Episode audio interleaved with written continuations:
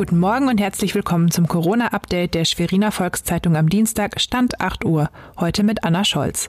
Unser Schwerpunkt die Landesbischöfin und der Budenkoller.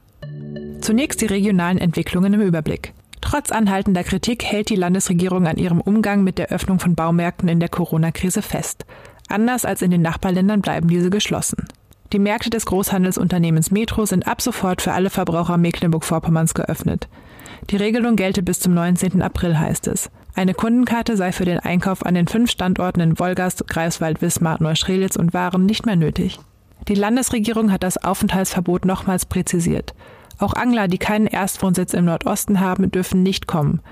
Angeln zähle als private Freizeitbeschäftigung im Freien und falle somit unter die Landesverordnung. Landesbischöfin Christina Kühnbaum-Schmidt ist wie so viele Menschen momentan im Homeoffice. Doch ablenken kann sie sich gut. Es gäbe immer genug zu tun, aber dass die Gottesdienste ausfallen, schmerzt sie. Besonders in der Osterzeit gehören ihre Gedanken und Gebete nicht ihr selber. Ich denke im Moment vor allen Dingen an die Menschen, die wirklich ganz allein leben, die nicht mit einer Familie oder in Partnerschaften oder mit Freunden in einer Wohngemeinschaft leben, sondern wirklich alleine leben. Und wir bekommen auch in der Seelsorge-Hotline der Nordkirche viele Rückmeldungen von Menschen, denen das wirklich schwer fällt. So fehle es vor allem an einer Umarmung oder einem Händedruck. All diese kleinen Gesten sind momentan tabu. Diese Regelungen sind wichtig, betont die Landesbischöfin, doch sie versteht auch die Sehnsucht der Menschen nach Nähe.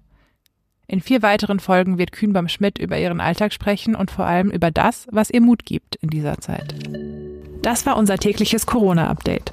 Eine neue Folge gibt es heute Nachmittag. Weitere Nachrichten und Hintergründe zum Virus gibt es jederzeit auf svz.de-corona. Bleiben Sie gesund.